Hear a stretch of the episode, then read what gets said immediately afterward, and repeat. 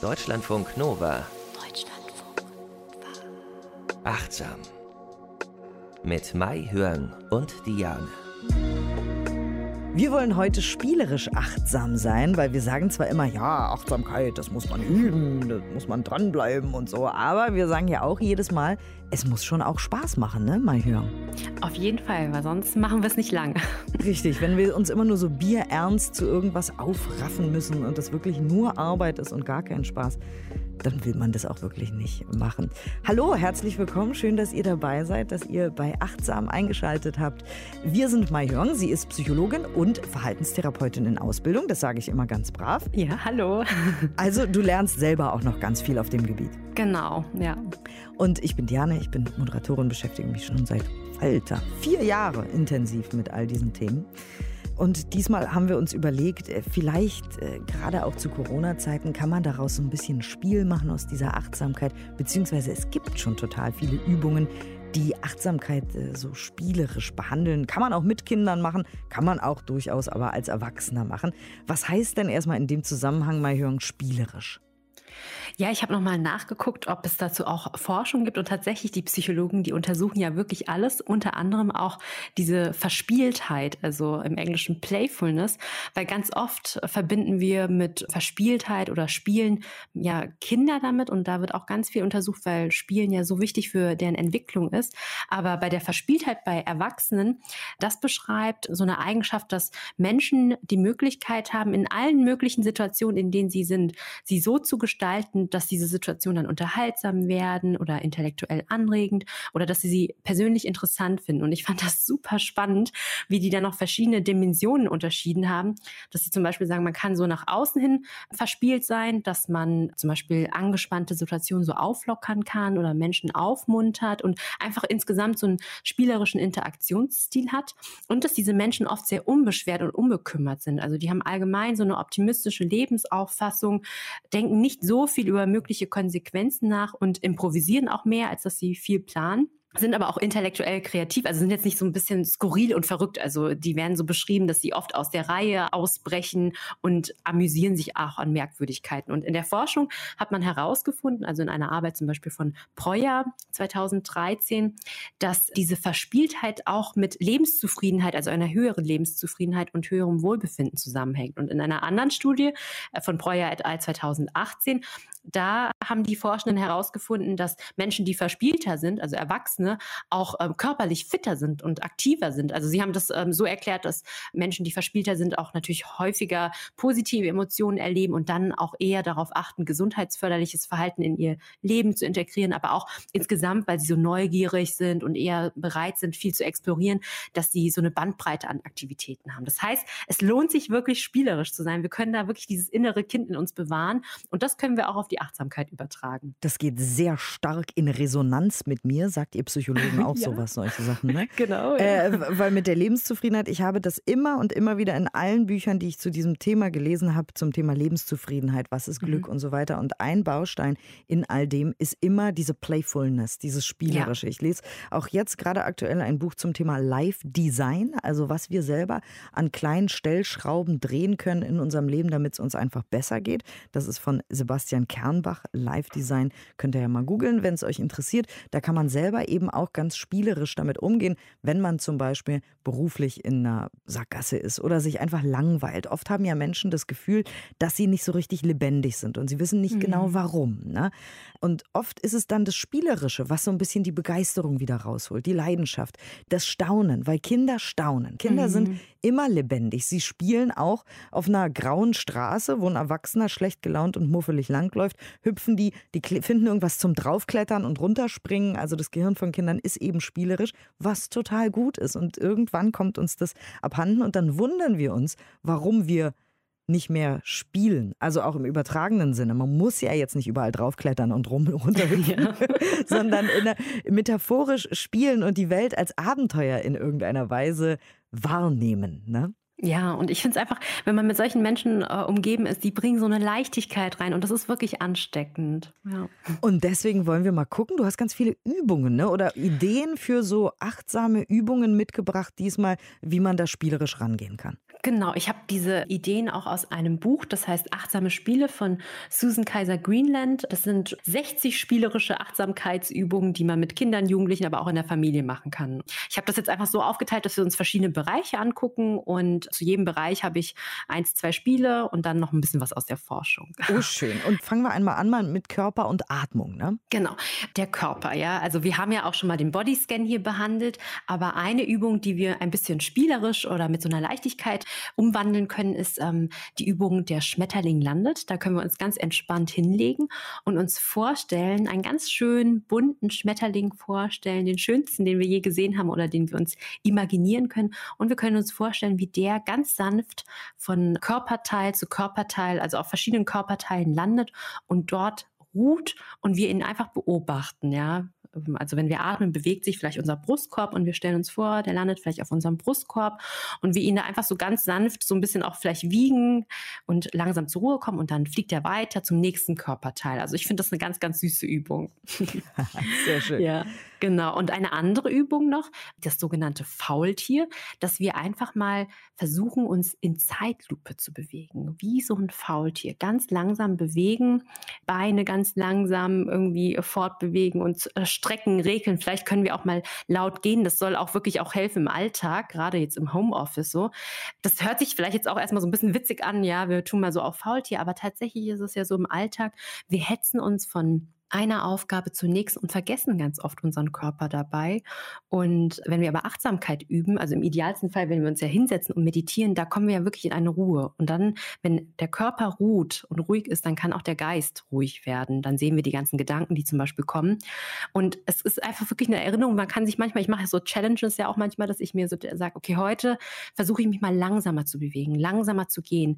Es ist nicht so, dass man immer, wenn man meditiert oder Achtsamkeit übt, dass man wie eine Schnecke rumlaufen muss, aber es hilft uns einfach, dass wir mehr Bewusstsein haben. Also eine Faultierübung. Auch übrigens äh, interessant und ganz fies, wenn man Yoga macht, wenn man eine mhm. Übung richtig langsam macht. Ich mhm. weiß jetzt nicht, wie, wie ihr so, es gibt doch immer so Namen für die Bewegungen und Chaturanga ist doch ein sehr, sehr langsamer, behutsamer Liegestütz zum Beispiel. Mhm. Und Liegestütz ist ja sowieso schon anstrengend, aber wenn man das langsam macht, alter Schwede. Ja. Also Sportübungen auch langsam und achtsam ausüben, da merkt man mal, ach guck mal, das sind ja interessante Muskeln, die sind mir vielleicht vorher noch gar nicht so aufgefallen. Vielleicht ja. ist das ja bei der Faultierübung auch so, wenn man wirklich mal, ich meine gerade im Homeoffice, wenn man alleine zu Hause ist oder so, kann man sich ja zum Klops machen, guckt ja keiner. ja, ist auch witzig. Ich erinnere mich auch, als ich das allererste Mal so ganz langsam Gehmeditation geübt habe, also langsam gegangen bin, ganz langsam. Ich habe das Gleichgewicht verloren, also ich ja. bin fast umgekippt, ja. Mhm. Ja, stimmt, stimmt. Man kann ja. auch nicht so richtig langsam Fahrrad fahren übrigens. Mhm. Ja, das Physik nicht. ja, genau. Ja, aber das ist super auch langsam gehen total, äh, weil man ja dann auch die Füße noch mal ganz anders spürt, ne? Mhm. Und die ja. Beine und man kann gucken, wie man so sich bewegt überhaupt beim Gehen. Ja. Ja, und dann habe ich noch eine Übung. Das ja. ist die sogenannte High-Five-Übung. Also ich bin Rechtshänderin, deshalb würde ich meinen rechten Zeigefinger nehmen und ich setze den auf die Außenkante meines Daumens. Also wir wollen die Konturen unserer linken Hand dann quasi abfahren. Und das synchronisieren wir dann mit unserer Atmung. Also einatmend gehe ich dann quasi den Daumen hoch und bin dann auf der Daumenspitze. Ausatmend gehe ich runter und dann wieder einatmend hoch, dann bin ich bei meinem Zeigefinger und ausatmend runter und weiter so.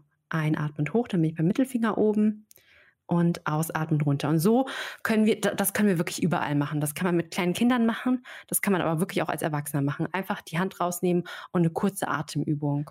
Hast du schon mal mit kleinen Kindern gearbeitet? Sind die vielleicht manchmal ungeduldiger und haben nicht so Bock? Oder? Ich nicht, aber meine Schwester, die hat so ein Children's Program tatsächlich schon äh, mehrere Sommer äh, lang gemacht, wo sie mit Kindern und Achtsamkeit gearbeitet hat. Die habe ich heute auch interviewt, tatsächlich für ein paar Spiele. Ja, aber äh, man kann das denen ganz gut bildlich einfach auch darstellen. Und sie war immer sehr erstaunt, wie schnell die das einfach verstehen. Und weil sie, glaube ich, diese spielerische und diese Offenheit einfach noch haben, konnten sie sehr gut was damit anfangen. Und was sie mir immer wieder erzählt hat, dass die Kinder dann oft den Eltern so eine Erinnerungsstütze dann bieten und sagen, hey Mama, wir wollten doch achtsam atmen. Also total süß. Ach schön, ja, das genau, das kann man ja auch, wenn man rausgeht, spazieren geht oder so mhm. zu einem Spiel machen und achtsam Dinge. Im Grunde ist ja, ich sehe was, was du nicht siehst, auch ein Achtsamkeitsspiel, ne? Ja, auf jeden Fall. Die Aufmerksamkeit nach außen gerichtet. Das ist voll das gute, die gute Überleitung, weil das ist mein nächstes Spiel gewesen. Siehst du, manchmal läuft es bei uns. Nicht schlecht. Genau, es läuft richtig gut. Ja, diesen anderen Bereich, also eben hatten wir ja Körper und Atmung und dann wollte ich auf Konzentration und Aufmerksamkeit kommen und tatsächlich kann man dieses Ich sehe was, was du nicht siehst spielen oder in diesem Fall, das ist ein Spiel, was man zu zweit machen kann. Ich kann mir jetzt gut vorstellen, wenn der Frühling wieder anfängt, dass man zusammen rausgeht und eine Person verbindet sich die Augen und die andere Person legt die Hände auf die Schulter und dann macht man so einen achtsamen Spaziergang im Wald, kann auch genau hinhören und ähm, auch beschreiben, was man hört. Und dann soll sich diese erste Person quasi einen Gegenstand in der Natur aussuchen, ein Blatt, vielleicht irgendwie so ein Baum, die Baumrinde, ganz genau spüren und fühlen, was sie fühlt. Und später dann, also sie kann dieses Objekt auch mitnehmen, der zweiten oder anderen Person nochmal, das ist jetzt ein Gruppenspiel gewesen, aber man kann es ja auch der Person einfach nochmal erzählen, ganz detailliert, was habe ich denn gefühlt, wie hat sich das angefühlt, war es weich, rau, zackig, glatt und so? Und die Person, die es nicht gefühlt hat, sondern die andere soll einfach ganz achtsam zuhören. Und da lernen wir nicht nur dieses achtsame Fühlen, fühlen und ähm, auch beschreiben, sondern auch diese Wahrnehmung und wie subjektiv auch Wahrnehmung sein kann. Also das, was der eine fühlt und so beschreibt, würde ein anderer vielleicht anders fühlen und beschreiben. Das ist auch ein schönes Spiel. Absolut. Und dann hast du auch noch was mit Hören dabei. Genau, also ich habe ganz oft, das ist bei uns im Podcast auch so, dass wir, bevor wir die Übung haben, ähm, so einen Klang der Glocke ähm, hören oder der Klangschale.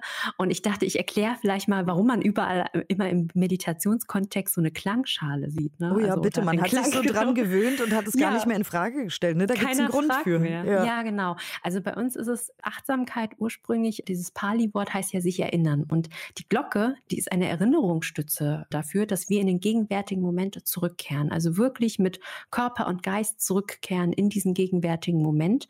Und es ist auch so, ähm, wenn ich auf Retreats bin, auf Meditationsretreats und dort eine Glocke erklingt, ist es bei uns so, dass dann alle stehen bleiben, also quasi so ein Freeze dann machen. Also wir stoppen wirklich mit dem, was wir machen und kehren wieder zurück zu unserem Atem. Das ja. hieß früher Stopptanz im Kindergarten. genau.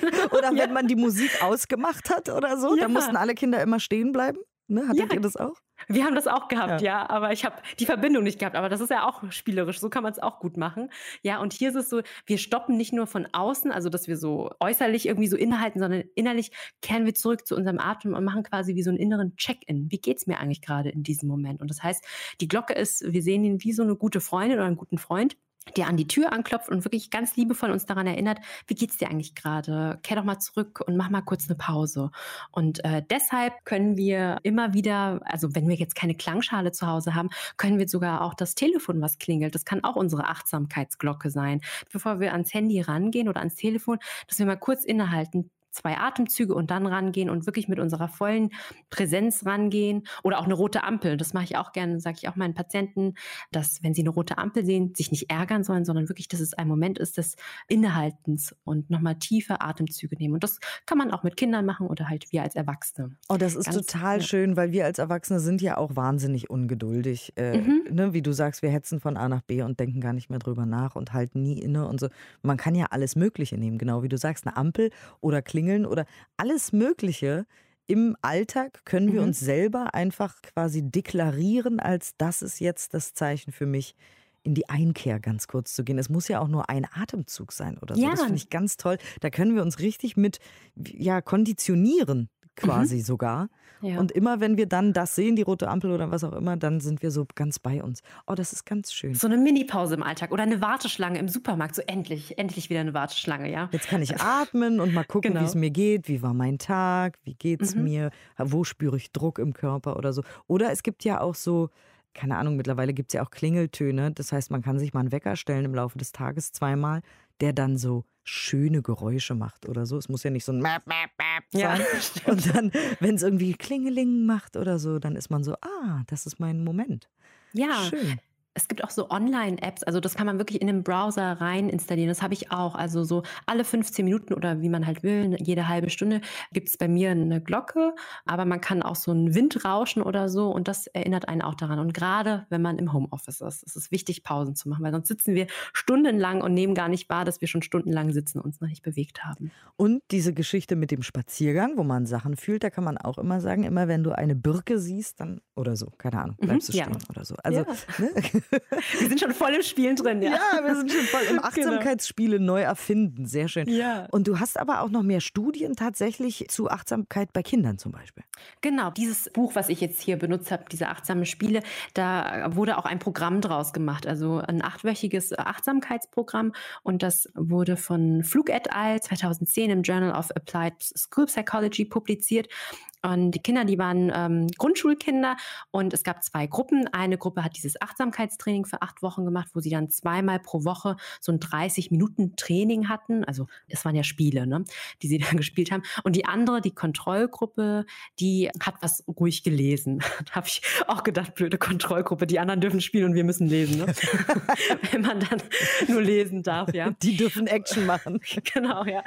Und was gemessen wurde, war die Fremdbewertung von von den LehrerInnen und den Eltern, also ob denen Unterschiede aufgefallen sind hinsichtlich der sogenannten Exekutivfunktion. Die Exekutivfunktion, damit ist gemeint, dass wir organisieren und planen können, unsere Emotionen kontrollieren können, auch Impulskontrolle, also dass nur weil man jetzt gerade schreien will, dass man nicht losschreit, sondern dass man sich irgendwie so kontrollieren kann und auch Gedächtnisfunktionen. Und nach diesem achtwöchigen Programm hat man dann gesehen, dass tatsächlich die Kinder, die ohnehin schon auch Schwierigkeiten hatten mit diesen ganzen Exekutivfunktionen, dass die ganz besonders davon profitiert haben. Also dass es sichtlich aufgefallen ist, dass sie sich viel besser erinnern konnten und viel besser organisieren und planen konnten im Vergleich zu der Kontrollgruppe. Aber genau. man kann auch äh, diese Übungen machen für Studierende. Da gibt es auch eine Studie zu, ne? Ja, auf jeden Fall. Also eine Studie von Norris et al. 2018 äh, publiziert in der Frontiers in Human Neuroscience. Und bei denen war das so, die wollten untersuchen, ob eine ganz kurze, zehnminütige Meditationsübung bei Studierenden, die keine Erfahrung mit Meditation gemacht haben, ob das die Exekutivfunktion verbessert. Und tatsächlich war es auch so, wurden wieder aufgeteilt in zwei Gruppen. Die eine Gruppe hat eine geleitete Meditation gehört und das war wirklich in dieser Bedingung, also die haben kein Training von Wochen lang gemacht, sondern wirklich einmal eine Übung. Und die andere, die haben einen Text vorgelesen bekommen dieses Mal. Es war aber der gleiche Sprecher, gleiche Pausen haben die versucht einzuführen und ähnliche Betonung. Und dann sollten die so einen Aufmerksamkeitstest machen. Und dann kam heraus, dass die Meditationsgruppe, dass die viel weniger Fehler gemacht haben in dieser Aufmerksamkeitsaufgabe im Vergleich zu der Kontrollgruppe. Das ist immer wieder faszinierend, oder? Mhm. Also, weil wir ja. haben ja schon oft über Meditation gesprochen und immer wieder mit Leuten und ich höre immer mal wieder so Sprüche. Also meditieren kann ich ja nicht, also nichts denken, das ist ja nichts für mich, wie sollen das gehen und so weiter. Klar, im Alltag, ne? Ähm, mhm. Ähm, ich fange jetzt auch nicht jedes Mal diese Diskussion an.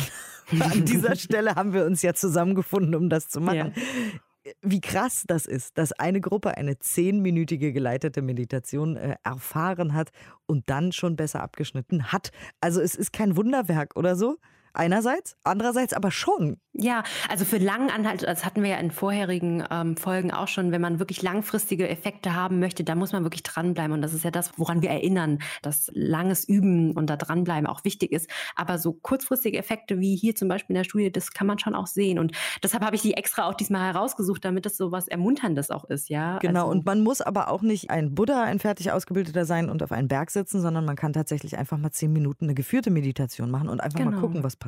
Nur so für den Einstieg vielleicht, wollte ich sagen. Ja, auf jeden Fall. Und dann ein wichtiger weiterer Teil in der Achtsamkeitspraxis ist ja der Umgang mit Emotionen und wie wir unsere Emotionen auch beruhigen können. Und ein Bild, ich weiß gar nicht, ob ich das hier schon mal so verwendet habe, aber wenn wir starke Emotionen haben, dass wir uns einfach auch vorstellen, dass es wie so eine Welle ist. Also, dass wir das wirklich so verfolgen. Die Welle, die baut sich langsam so auf und dann hat sie ja irgendwann so einen Peak, wirklich so eine Spitze. Da ist es am intensivsten das Gefühl und dann beobachten, wie sie dann langsam bricht. Oder man kann auch eine andere Metapher verwenden, zum Beispiel so ein innerliches Wetter. Man stellt sich vor, es ist wie so ein Sturm, aber auch ein Sturm, der kann nicht immer andauern. Und das ist das, was ich selbst wirklich erfahren habe durch die Meditationspraxis. Gefühle oder auch Gedanken. Ich habe immer mehr so ein Bewusstsein entwickelt, ich fühle das jetzt gerade, aber es das heißt nicht, ich bin das. Also ich bin nicht die ganze Wut. Ich fühle mich jetzt wütend, aber das ist wie so ein Gast in meinem Wohnzimmer, der gerade da ist und der ist nervig, aber der verschwindet auch wieder. Ja, das macht einen großen Unterschied, wie man spricht, weil man mhm. ähm, mit seiner Sprache natürlich auch, da wollen wir später auch nochmal drüber sprechen, mhm. Äh, weil man mit seiner Sprache ja seine Realität macht. Und wenn man sagt, naja, ich bin halt wütend, ich mhm. bin halt ein wütender Mensch, ich bin halt immer wütend, dann wird das auch so. Wenn man sagt, naja, manchmal fühle ich Wut, und dann wieder mhm. nicht, so wie wahrscheinlich jeder Mensch oder die meisten manchmal oder Angst oder welches Gefühl jetzt auch immer, dann ist man nicht mehr so Opfer seines Gefühls. Ne? Ja, ja.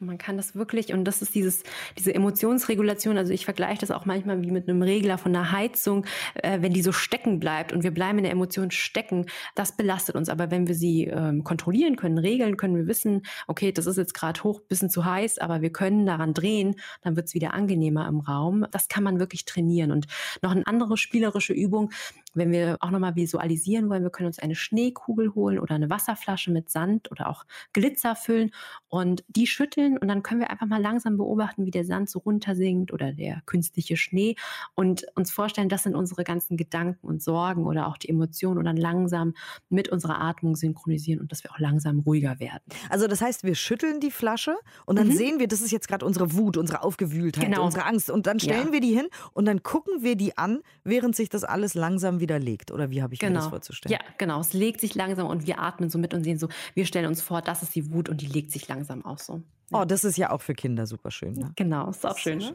Ja, ganz toll. ja. Und, und dann hast du noch was mit Seifenblasen.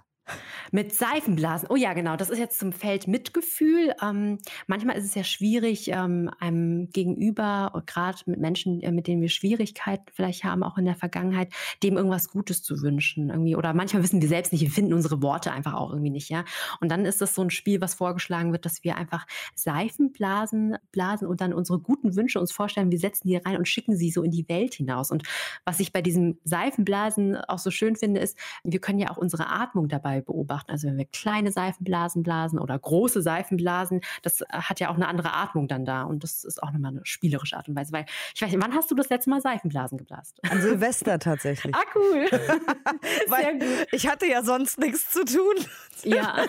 ich habe nicht geknallt. Ich mag Böller auch überhaupt nicht. Und deswegen ja. habe ich einfach so, ein, so, wie heißt das, so eine Packung Seifenblasen gehabt. Ja. Fand ich lustig. Man kann sich nicht verletzen. Also ich habe es nicht besonders achtsam gemacht, weil war ja Silvester. Mhm. Aber äh, ja, tatsächlich auch eine ganz, ganz, ganz tolle Übung. Da kann man alles Mögliche auch metaphorisch mitmachen mit diesen Seifenblasen. Ja. Schön gute Wünsche. Und ähm, ja, und dann eine andere Übung, die ich noch rausgesucht habe, ist ähm, auch in diesem Feld des Mitgefühls oder Verbundenseins, ist, dass wir ähm, drei Gemeinsamkeiten finden mit Menschen, mit denen wir gerade auch Meinungsverschiedenheiten haben oder Missverständnisse. Also, dass wir uns wirklich hinsetzen, natürlich das Gefühl anerkennen. Also, es geht nicht darum, irgendwelche Gefühle wegzuschieben, schon wissen, dass wir vielleicht auch gerade ärgerlich sind. Aber wenn das so ein bisschen abgeflautet ist, dass wir uns dann überlegen, welche Gemeinsamkeiten habe ich denn mit dieser Person? Trotzdem, trotz des Konflikts. Und das könnten wir ja auch mit dieser Seifenblasenübung verbinden, mhm. dass wir sagen, wir pusten unsere Gemeinsamkeiten da in die Richtung. Was auch schön ist, um sich vielleicht zu stoppen, kurz, das hatte ich auch mhm. in einem Buch gelesen. Ähm, das war, glaube ich, in dem Buch Der Buddha, der sein Ferrari verkaufte. Mhm. Da gibt es eine Übung, man soll eine Blume angucken. Man kann aber ja im Grunde auch alles andere nehmen. Man kann ja. zum Beispiel mit Kindern einen Teddy angucken oder man kann sich selber auch irgendwas nehmen, was man gerade hat zu Hause und das einfach mal richtig, richtig lange und ausgiebig angucken und dann entweder in Gedanken oder tatsächlich verbal, mhm. also wirklich sagen, was man sieht. Also meine Vase ist irgendwie türkis, mehr ins Blaue übergehend. Es ist ein weißes Muster drauf oder irgendwas. Ne? Und dann mal richtig mhm. eingehend sich ein Ding angucken, weil das machen wir auch eigentlich im Alltag gar nicht. Mhm. Ja, wir übersehen die Dinge, weil es alles schon so normal geworden ist. Ja. Mhm. Genau, und da sagt man ja auch immer, wenn man sich die Dinge mal wieder richtig eingehend anguckt, dann erkennt man auch noch mal Sachen, auch wenn man äh, beim Spazieren geht, ne? Lockdown-Zeiten, mhm. alle Leute gehen spazieren. Ist euch mal aufgefallen, dass ihr gar nicht wisst, wie die oberen Stockwerke der Häuser aussehen in den Straßen, durch die ihr jeden Tag geht? Das finde ich ganz faszinierend. Dann sehe ich, ach guck mal, Stimmt. das ist ja ein dreieckiger Balkon da oben. Ich wohne hier seit Jahren, es ist mir noch nie aufgefallen, dass da oben ein dreieckiger Balkon ist oder irgendein Erker oder irgendeine ja. Applikation an den äh, Altbauten oder irgendwas. Das ist auch super schön die Übung. Die kann man dann mit Bewegung und Achtsamkeit verbinden, tatsächlich mal achtsam durch die Gegend gucken. tatsächlich. Ja, und das ist dieses Kindliche, dieses mit offenen Augen durch die Welt gehen und immer was Neues irgendwie lernen und entdecken. Das ist so schön. Total. Und damit nehmen wir ja auch Kontakt auf mit unserem inneren Kind. Ja, genau. Ich habe dafür auch eine Übung heute, dass wir nochmal Kontakt mit diesem inneren Kind aufnehmen und das nähren. Das ist ja ein Bestseller von Stefanie Stahl gewesen mhm. äh, und ist so ein bisschen durch die Psychologie und auch ein bisschen spirituelle Welt und so weiter gegangen und ist fast schon auch ein bisschen Running Gag. Ja. Leute sagen, oh, ich will eigentlich gar nicht mein inneres Kind wiedersehen. Aber das ist eine schöne Sache und hilfreich. Was genau macht denn deine Übung dann mit uns gleich? Es kann hilfreich sein, wenn wir ein Foto haben, wie wir damals aussahen als kleines Kind oder ein Lieblingsgegenstand. Und ähm, die Wirkung ist einfach, dass wir nochmal Kontakt mit, äh, mit Dingen, die wir gerne früher gemacht haben, aufnehmen. Also, ja. Ah, um eben die Lebendigkeit und die Begeisterung von früher wieder auch Richtig. zu erleben. Ne? Genau, ja. Schön. Also sollte euch äh, alles fad sein, öde und leer, dann bekommt ihr jetzt eine Art von Wiederbelebung. Also vielen, vielen Dank, Mahjong, jetzt schon mal für die schöne Übung. Dann machen wir es uns gemütlich und bitteschön.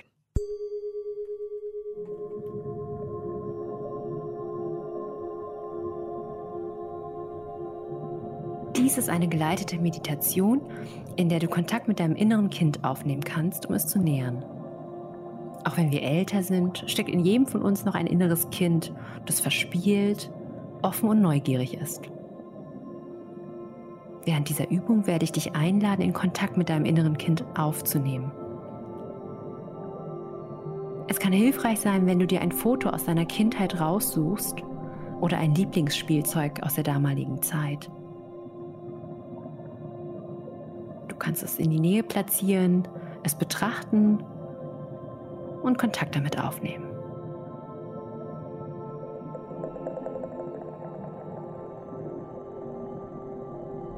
Nimm nun eine aufrechte, bequeme Sitzhaltung ein und schließe sanft deine Augen. Du kannst deinen Blick auch auf einen Punkt im Raum ruhen lassen.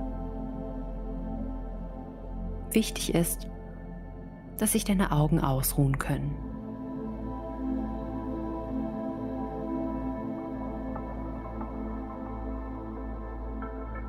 Falls du während der Übung merkst, dass du abschweifst, nimm dies wahr und erfreue dich daran, dass du es bemerkt hast. Und kehre dann wieder zurück zu meinen Worten und deiner Atmung.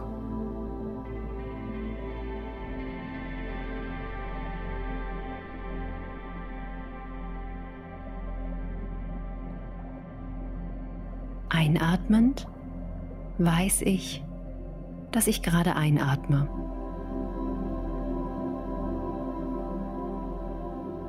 Ausatmend weiß ich, dass ich gerade ausatme.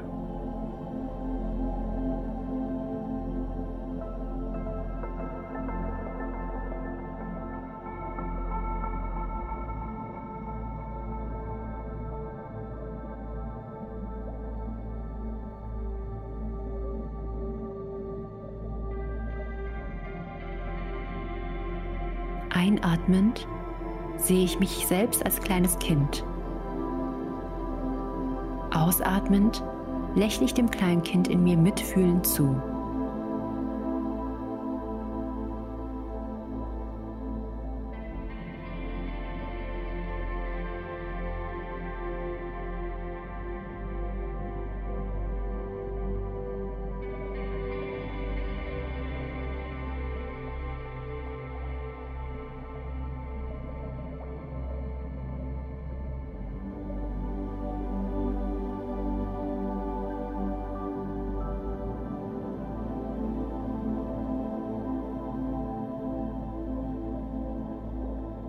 Einatmend sehe ich mich als kleines Kind, wie ich mein Lieblingsessen esse.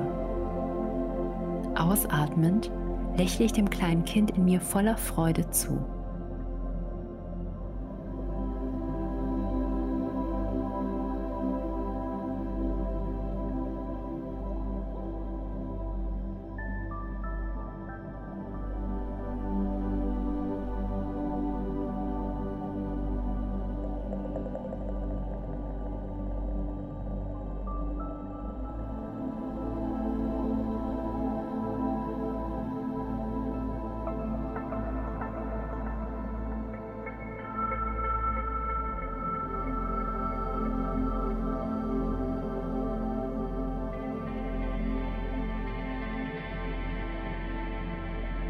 Einatmend sehe ich mich als kleines Kind, wie ich in der Natur spiele.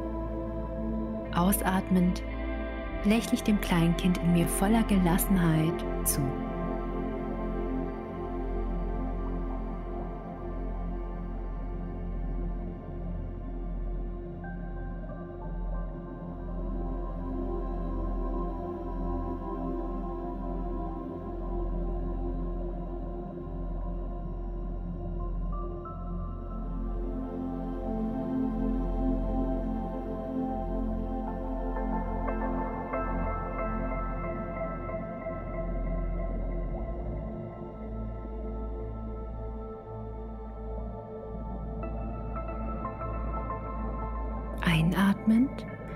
Sehe ich mich als verspieltes, offenes, neugieriges kleines Kind.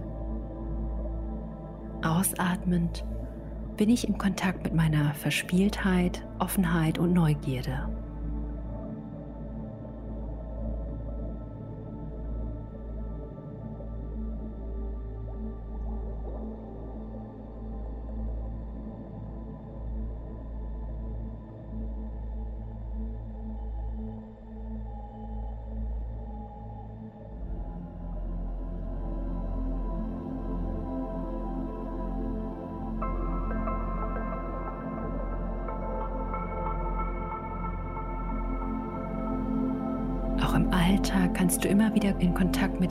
Eigenen Verspieltheit und Offenheit kommen.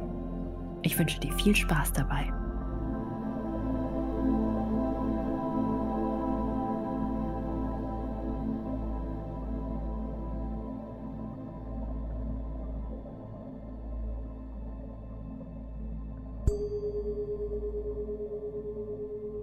Wir haben alle ein inneres Kind und wir sollten unsere Verspieltheit auch auf keinen Fall verlieren, denn das macht uns grummelig und ernsthaft. Und Ja. äh, wir haben uns überlegt, wir wollen achtsam, spielerisch sein, spielerisch achtsam sein, ein bisschen spielen heute.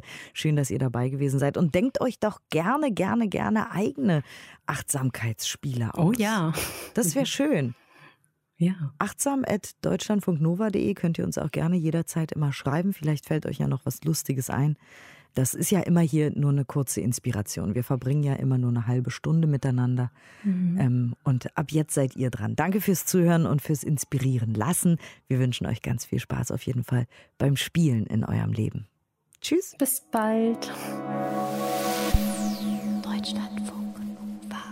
Mehr Deutschlandfunk Nova Podcasts findet ihr bei Apple Podcasts, Spotify, in der Audiothek-App und auf deutschlandfunknova.de.